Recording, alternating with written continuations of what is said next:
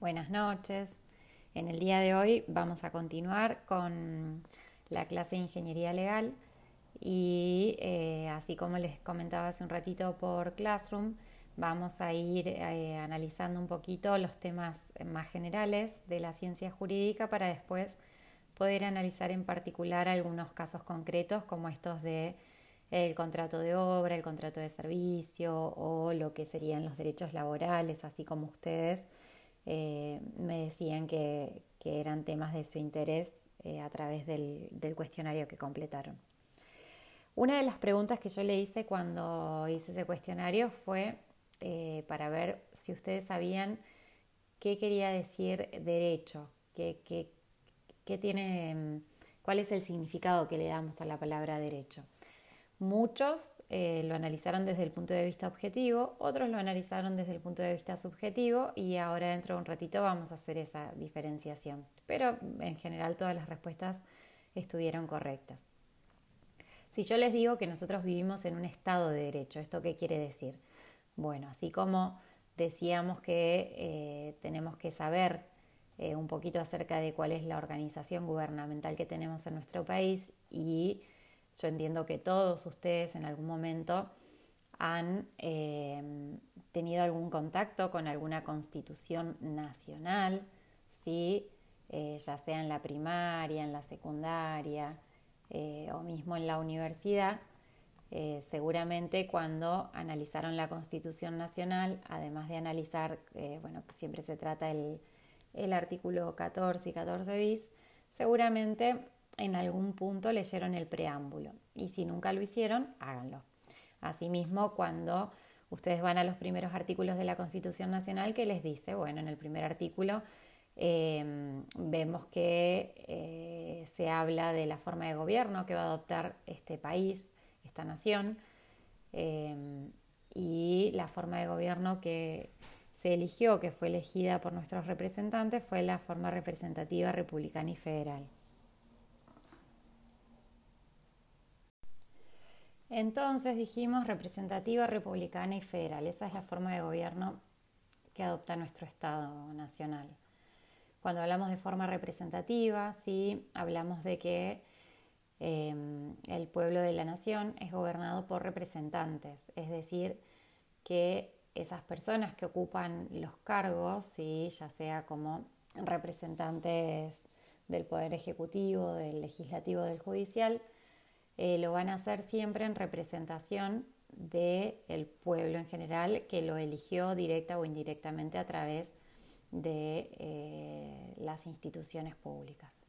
Además, hablamos de que eh, como forma de gobierno nosotros tenemos una república y quiere decir que estos representantes que nosotros de alguna manera directa o indirectamente elegimos deben responder ante ese pueblo que lo eligió esos mandatos que le damos a estos representantes son limitados, ¿sí? limitados en el tiempo y tienen que ver con los tiempos establecidos por la Constitución Nacional. Además, en el, gobierno funciona con un sistema de división de poderes, con lo cual no debería haber, si en la teoría nuestra república eh, quiere decir que no hay un representante que tenga la suma del poder público, ¿sí? no hay un monarca, no hay un dictador, no hay una persona, o no debería haber, eh, siempre hablamos desde la teoría, ¿sí? esta es la ciencia del deber ser, entonces todo lo que hablemos en la materia siempre va a tener como punto de partida eh, lo que debería ser. ¿sí? Al tener una forma republicana de gobierno, no debería haber ningún representante que tuviese tanto poder como para poder decidir por sobre los otros. ¿sí? ¿Qué quiere decir que eh, es federal? ¿sí? Tenemos nosotros divididos el poder y el gobierno en distinta, en una organización em, en la cual tenemos un Estado nacional y después tenemos estados provinciales. Si vamos al artículo 121 de la Constitución Nacional, vamos a ver que eh, el Estado nacional se formó ¿sí? a partir de los gobiernos locales y todo lo que la Constitución Nacional no atribuye al gobierno federal se considera reservado a los gobiernos locales. y Cuando hablamos de gobiernos locales hablamos de gobiernos provinciales. Para las provincias entonces la regla va a ser la capacidad y la incapacidad es la excepción, es decir, que son las provincias las que conservan eh, todo el poder, excepto aquel que hayan delegado a través de la Constitución Nacional a este Estado Nacional que se formó con posterioridad. ¿sí? Recuerden siempre que las provincias nacieron primero y después lo hizo el Estado Nacional, que fue la suma de voluntades de los representantes de estas provincias que conformaron el Estado Nacional en definitiva. Entonces, recuerden siempre, forma representativa, republicana y federal con todas las consecuencias que ello implica. ¿sí? ¿Y qué quiere decir entonces que vivimos en un Estado de Derecho? Bueno, según el secretario general de la ONU, el Estado de Derecho se puede definir como un principio de gobernanza en el que todas las personas, instituciones y entidades, ya sea públicas y privadas, incluido el propio Estado, sí, incluido el propio Estado como persona jurídica, están sometidos todos ellos a leyes que se promulgan públicamente, que se hacen cumplir por igual y se aplican con independencia, además de ser compatibles con las normas y los principios internacionales de derechos humanos. ¿Sí? Entonces, ¿qué quiere decir esto de que exista un Estado de Derecho? Bueno, que hasta el mismo Estado y por ende todos los que lo integran, ¿sí? los gobiernos provinciales, las empresas, los ciudadanos, ¿sí? cada uno después vamos a tener una clase de persona, van a ver que hay muchas instituciones que no son personas, pero básicamente lo que tienen que tener presente es que si vivimos en un Estado de Derecho, quiere decir que vivimos en un territorio, en un lugar en donde hay una población, hay un estado, hay límites, y hay, un territorio delimitado, hay una población que lo integra y hay una organización ¿sí? política que tiene que ver con que hay un ordenamiento jurídico, hay leyes ¿sí? que se van a aplicar con independencia de quién sea la persona a la cual se le va a aplicar y que siempre van a eh, tender a mantener la legalidad y la igualdad ante esa ley. este, este, derecho o este ordenamiento jurídico se le debería aplicar a todos, incluso al mismo Estado. ¿sí? en un Estado de Derecho lo que tenemos que tener presente es que hay reglas claras, eh, no cambian las cosas de un día para el otro y cuando uno eh, vive en un Estado de Derecho sabe lo que está prohibido, lo que está permitido, qué debe hacer y qué no debe hacer para acatar o para cumplir con este orden social que fue impuesto previamente para vivir en paz, ¿sí? para tener una sociedad pacífica. Un Estado de Derecho hace que se exija que debamos adoptar distintas, eh, distintas herramientas para que, para que exista el principio de primacía de la ley, es decir, que la ley sea lo más importante, eh, que exista igualdad ante esa ley, es decir, que se, se aplique de manera equitativa, que haya separación de poderes, esto que hablábamos de que existe un poder ejecutivo, un poder legislativo y un poder judicial, ¿sí? cada uno dentro del marco de su competencia y que ninguno está por encima del otro. El poder legislativo no está por el poder ejecutivo por encima, ni el ejecutivo por encima del poder judicial, más allá de todas las noticias que hayan escuchado y de todas las críticas que se puedan hacer entre ellos. ¿sí? Al existir este, este equilibrio entre los poderes del Estado, lo que debería suceder es que cada uno cumple la función en el marco de su competencia y controla a través de las instituciones que estén designadas al efecto a los otros poderes del Estado. Para que para que no haya esto que decíamos de la suma del poder público en una sola persona, ¿sí? Además, en un Estado de Derecho se tiende a que se participe en la adopción de decisiones y por eso se va a votar, por eso hay elecciones públicas, por eso eh, una persona no puede autoproponerse y ocupar un, lugar en donde esté representando al resto. Eh, tiene que haber cierta legalidad, es decir, que si vamos a tener una votación, previamente debe existir una ley previa que determine de qué manera va a estar dado eso. Si el día de mañana ustedes salen por la puerta y Em, cometen un delito, tiene que existir una ley previa que diga que es un delito o que eso que ustedes hicieron configura un delito y no que ustedes realicen alguna acción y después con posterioridad se dicte una ley que diga que eso que ustedes hicieron antes de ayer configuraba un delito. ¿sí? Ponemos ejemplos burdos así, decimos, bueno, tirar la basura en, eh, en un canasto en la puerta de mi casa. Yo salgo todos los días, tiro la basura en un canasto en la puerta de mi casa. Si pasado mañana sale una ley que dice que a partir de ese momento está prohibido tirar la basura en un canasto en la puerta de tu casa y que a cada uno que lo haga eh, se le va a aplicar una multa de 5 mil pesos, ¿sí? no podemos decir que eh, vamos a aplicarle la multa de 5 mil pesos a todos los que hayan realizado esa acción con anterioridad. ¿Por qué? Porque está el principio de legalidad.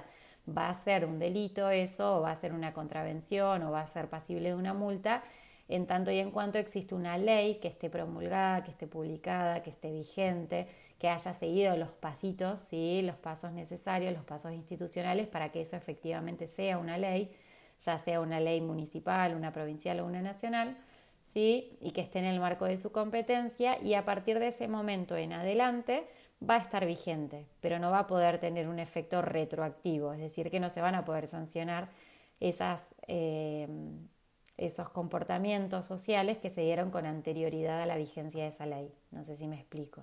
¿sí? Tenemos ahí el principio de legalidad. Eh, ¿De qué otra cosa hablamos? Del principio de no arbitrariedad, es decir, que no puede ser una ley arbitraria. ¿Qué quiere decir arbitraria? Quiere decir que no tenga motivo, no tenga razonabilidad. Es decir, que si mañana sale una ley que diga que eh, eh, no se puede arrojar eh, elementos o residuos domiciliarios en una bolsa negra, va a carecer de razonabilidad. ¿Por qué? Porque se entiende que dónde vamos a nosotros eh, desechar nuestra basura si no es de la manera que lo hacemos habitualmente. ¿sí? Una ley puede ser arbitraria por muchos motivos o puede en teoría no ser arbitraria y luego convertirse en arbitraria en el caso concreto. Tal vez que para la generalidad no es arbitrario, pero en un caso concreto puede suceder que se convierta en arbitraria y bueno, para eso está el Poder Judicial que es el que controla la legalidad o no del comportamiento social. Además, debe existir transparencia procesal y legal. ¿sí? Entonces, cuando hablamos de Estado de Derecho, ¿sí? acuérdense siempre de esto, de que hablamos de que existe un orden, de que existe un territorio, de que existe una organización gubernamental y que todos, más allá de su condición, más allá de su, de su rango y más allá del lugar que ocupen en la sociedad, van a estar sujetos a todas esas reglas que se impusieron previamente. ¿sí?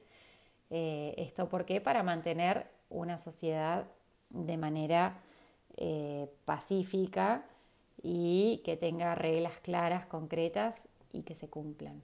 ¿sí?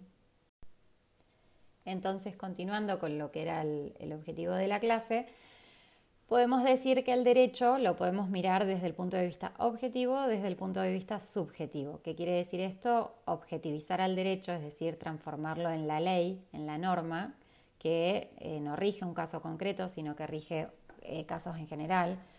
Por ejemplo, eh, el artículo 79 del Código Penal que dice se le aplicará reclusión o prisión de 8 a 25 años al que matare a otro, siempre que en este código no se estableciera otra pena. ¿Qué quiere decir esto? Bueno, el derecho es visto desde el punto de vista objetivo. Está la ley, está plasmada en un, artículo y eh, esto está vigente, ¿sí? Esto sería el derecho desde el punto de vista objetivo, es decir, que hay un derecho reconocido en una ley. Ahora, el punto de vista subjetivo, cuando hablamos de un derecho, hablamos de mi derecho, del derecho de él, del derecho de ella, del derecho de la persona mi derecho a la vida, mi derecho a la libertad. ¿Está bien? ¿Qué hacemos? Transformamos ese derecho que era objetivo, que era teórico y que era hipotético, y lo transformamos y lo miramos desde el punto de vista del sujeto. Entonces, ahí esto se relaciona con otro tema que tiene que ver con algo que seguramente escucharon muchas veces em, decir, que tiene que ver con la inconstitucionalidad o no de una norma. ¿De qué hablamos cuando hablamos de inconstitucionalidad de una norma? Bueno, ustedes como bien sabían, eh, nuestro Estado de Derecho sí se organizó primero a partir de las provincias que en su conjunto se unieron, delegaron ciertas facultades que tenían y crearon un Estado Nacional. Ese Estado Nacional cuando se creó, ¿sí? ahí se pusieron de acuerdo los representantes de la provincia y crearon esta esta serie de reglas ¿sí? para que el Estado se pudiera desenvolver normalmente y con reglas claras. Y crearon una constitución nacional ¿sí? en este punto. esa Constitución Nacional contiene derechos, declaraciones y garantías. Y ustedes ahí van a ver que eh, eh, son bastante genéricos y bueno, todos los derechos que no están específicamente reconocidos los van a canalizar por el artículo 33 de la Constitución y lo que tiene que ver con los derechos implícitos, es decir, que porque la Constitución Nacional no reconozca específicamente un derecho, no quiere decir que no esté protegido, ¿sí? Entonces ustedes van a ver que los derechos fundamentales del ser humano, como el derecho a la vida, el derecho a la libertad, el derecho a la salud, el derecho a la educación, el derecho al trabajo, ¿sí? toda esa serie de derechos están reconocidos constitucionalmente. ¿Qué sucede entonces cuando hay luego una ley que reglamenta el ejercicio de ese derecho? Porque, por ejemplo, ustedes en la Constitución Nacional van a encontrar el derecho a trabajar ¿sí? o a ejercer industria lícita pero no van a encontrar ningún articulado ni van a encontrar ninguna norma que les diga cómo es un contrato de trabajo, cuántos días de vacaciones tienen, si ustedes están en relación de dependencia, eh, qué les pasa si tienen un accidente laboral yendo al trabajo. Todo eso no lo van a encontrar en la Constitución Nacional. ¿Por qué? Porque la Constitución Nacional trae esos derechos ¿sí? Eh, generales que tienen que ver con, con la dignidad del hombre para que pueda vivir en esta sociedad y se pueda formar y luego hay otras leyes que reglamentan el ejercicio de esos derechos. Bueno, cuando estas leyes, estas otras leyes, por ejemplo en este caso la ley de contrato de trabajo, viene a reglamentar este derecho a trabajar, ¿sí? lo hace a través de una ley especial. Y en el caso concreto, se puede, puede suceder, ¿sí? visto desde el punto de vista objetivo, vamos a tener a la ley de contrato de trabajo, de punto de vista objetivo. Esa es la ley, ese es el derecho, eso es lo que dice por cada año de antigüedad trabajado menor a 5 años de antigüedad, tengo 14 días de vacaciones. Punto, derecho objetivo. Ahora, desde el punto de vista del sujeto, del derecho subjetivo.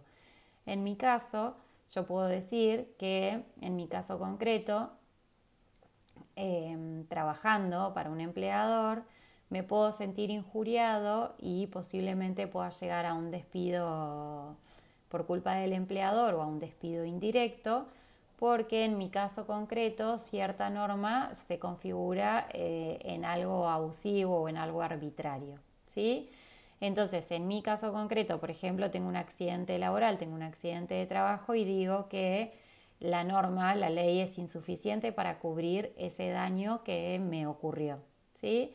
Entonces voy al juez y en el caso concreto le pido que, si bien no va a invalidar la norma, no va a invalidar esa ley, no va a invalidar la ley de contrato de trabajo ni la ley de riesgo de trabajo, son normas que van a seguir rigiendo para toda la sociedad.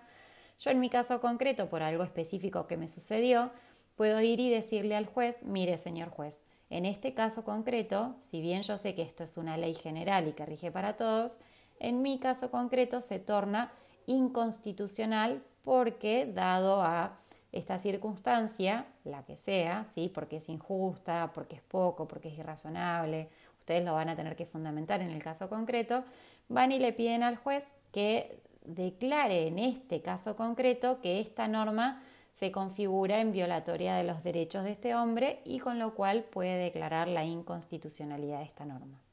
No sé si me siguen, si me entendieron.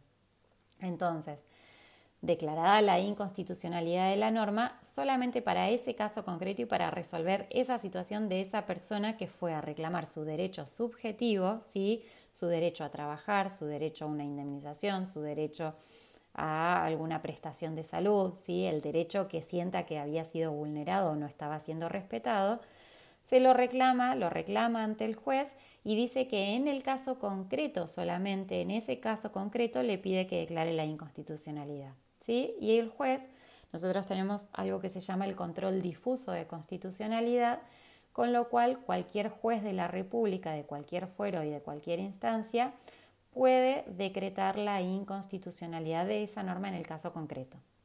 ¿Sí?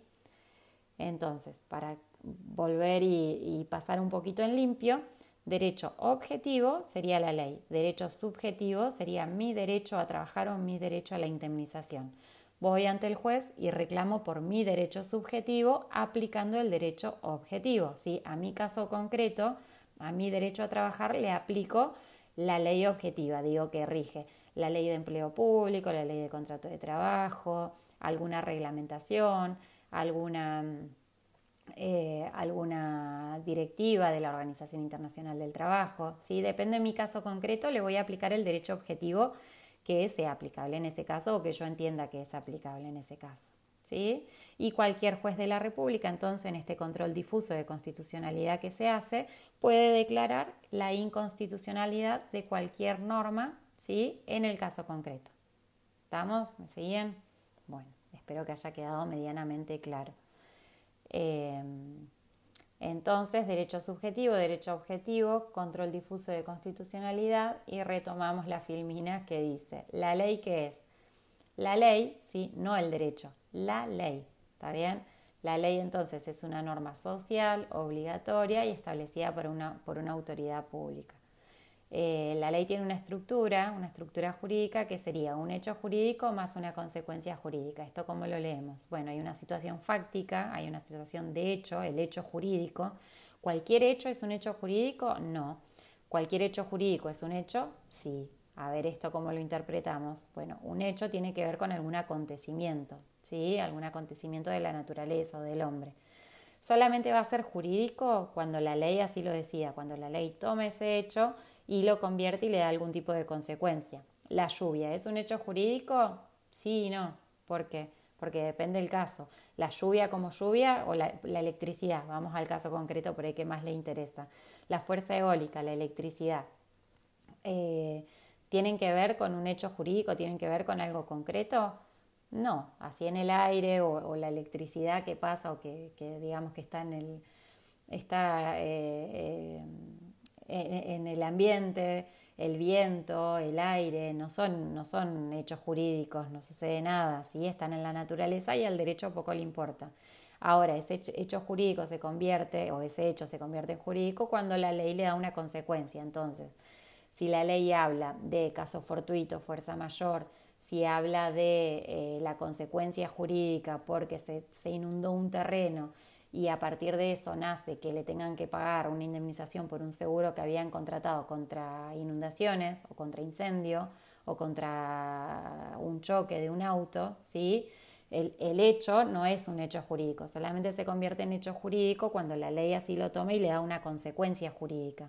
Es decir, el choque de un vehículo es un hecho jurídico y no, en principio no, pero al tener una regulación normativa, es decir, al empezar a partir de un accidente de tránsito, al nacer una obligación de indemnizar al que le genere un daño, de, cobrar una indemnización con un seguro, ¿sí? de, y un montón de otras consecuencias, se transforma en un hecho jurídico porque la ley le da algún tipo de significancia.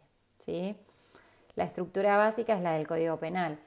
Eh, ¿Qué dice el Código Penal, por ejemplo, en el artículo 79? Se aplicará reclusión o prisión de 8 a 25 años al que matare a otro, siempre que en este código no se estableciera otra pena. Entonces, ¿cuál es el hecho jurídico? El que matare a otro, ¿sí?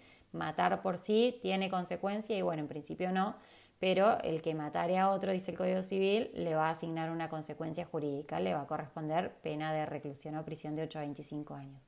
Se convierte en jurídico porque la ley lo recepta y le da un significado, ¿sí? Eh, para hablar de la ley o, digamos del proceso de creación de una ley, pueden ver ese gráfico que yo les acompaño, que tiene que ver, esto es, el gráfico que aparece publicado en el Congreso de la Nación, recuerden siempre, poder ejecutivo tiene que ver con nuestros gobernantes, aquel que representa y que lleva el día a día del país, ¿sí? Poder legislativo tiene que ver con aquellos representantes que crean la norma, que crean la ley, que crean el derecho, que son los diputados y senadores a nivel nacional. Y poder judicial tiene que ver con esa estructura en donde el poder judicial es el que controla o no la razonabilidad y la legalidad de todas esas normas o de todos esos hechos que son eh, realizados por la administración pública. Entonces, para que se apruebe una ley, el procedimiento sería que hay, un proyecto que entra por una cámara de origen, luego hay una cámara revisora, depende si entró por senadores, por diputados, va a ser uno u otro el que lo aprueba o lo rechaza, em, y se requieren ciertas mayorías. Una vez que pasó por todo este proceso, eh, la ley está creada, pero todavía no está vigente porque falta un último paso, que es que desde el Poder Legislativo se la comunica al Poder Ejecutivo para que este Poder Ejecutivo lo que haga es promulgar la norma, es decir, que la publica, ¿sí? y al publicarla, de acuerdo a, la propia vigencia de la norma, y si no, la propia eh, norma no tiene un plazo de vigencia, a partir de la publicación en el boletín oficial, se entiende que eh, pasados los ocho días va a ser derecho vigente en nuestro país. ¿sí? Eh, hay una figura, si ustedes me dicen, bueno, pero el Poder Ejecutivo también legisla. Yo me acuerdo ahora en la cuarentena cuando todo es por DNU estamos esperando el DNU y qué dice el DNU. Entonces, ¿dónde está el poder legislativo, esa Cámara de Representantes? ¿Dónde están los senadores? ¿Dónde están los diputados? Para decidir y para crear la norma y decidir a ver de qué manera va a continuar el país.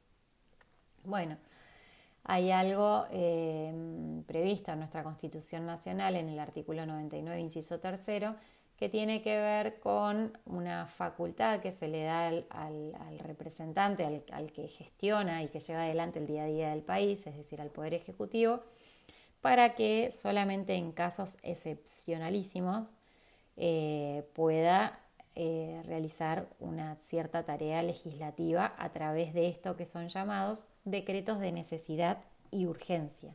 Necesidad y urgencia, no para cualquier cosa solamente para cubrir casos de necesidad y urgencia, es decir, que la urgencia sea tal que no se pueda pasar por todo el proceso este que veíamos en el gráfico de la Filmina 4, por el proceso que requiere la sanción de una norma. ¿sí?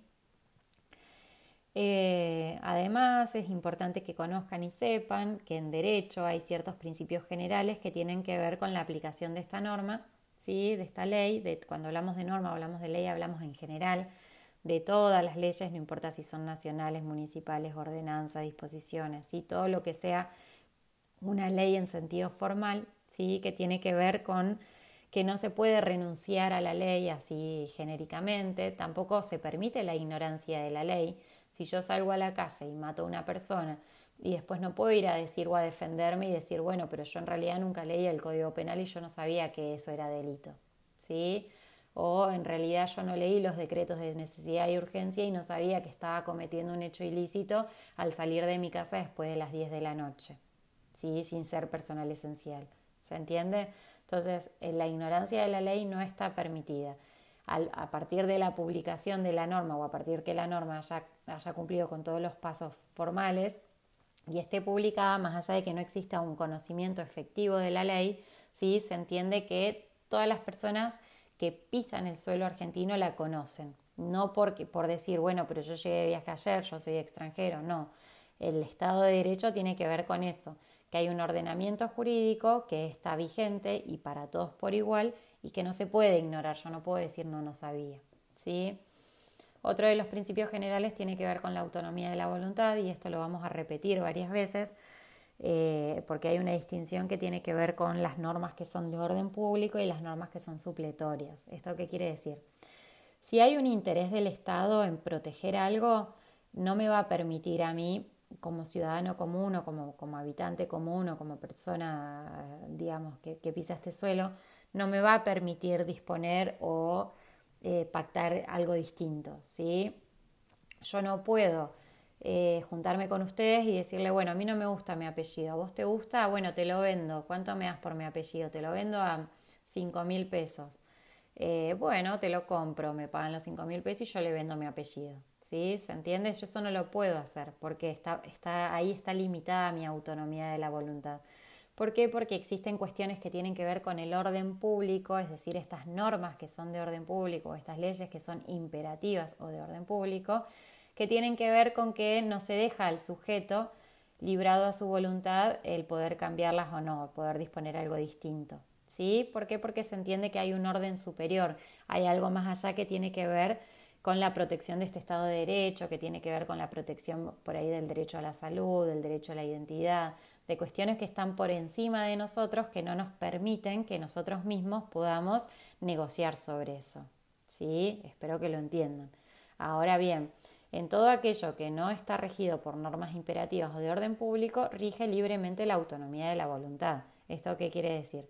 Tengo un auto y lo quiero vender y bueno, me, lo quiero vender a dos pesos con 50 y si no hay nada, digamos, no hay ninguna, no hay, no hay, no hay nada que tenga que ver con el orden público, soy mayor de edad, no tengo hijos, no tengo herederos, o sea, no hay nadie que se pueda venir a oponer a eso, Yo mi auto lo puedo regalar, lo puedo donar, lo puedo vender a dos pesos con 50, se lo puedo dar a una ONG, lo puedo donar a la gente de la cordillera que se quedó sin nada, ¿sí?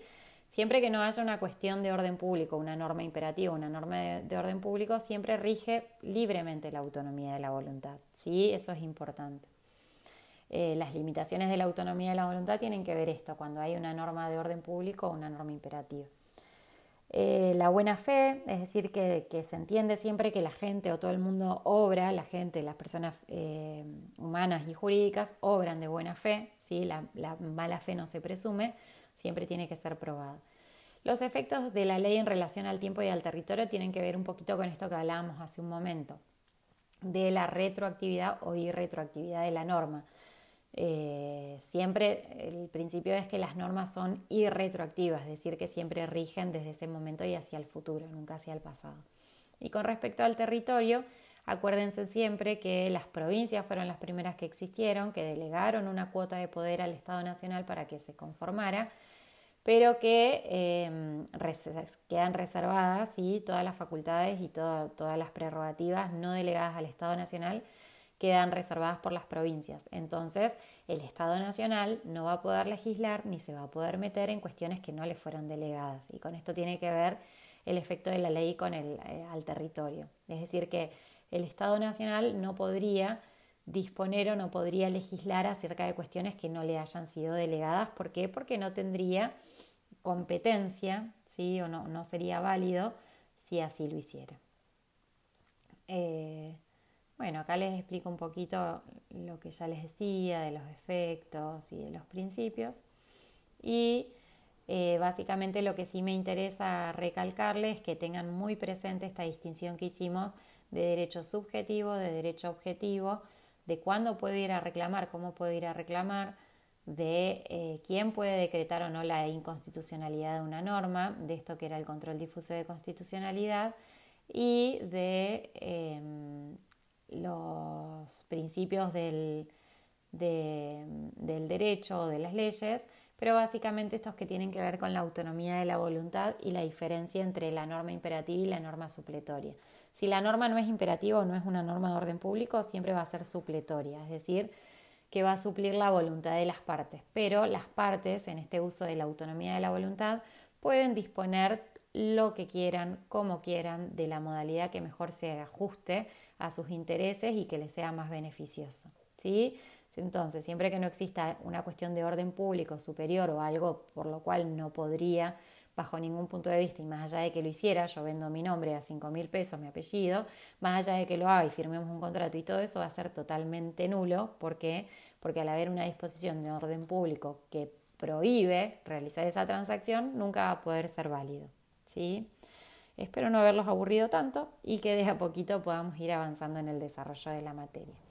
Eh, como siempre, les dejo abierta la, la casilla de correo electrónico de la materia y todos los comentarios que quieran hacer por el Classroom para que podamos hacer más fructífero y llevadero esta, esta cursada virtual. Que tengan buenas noches, chicos.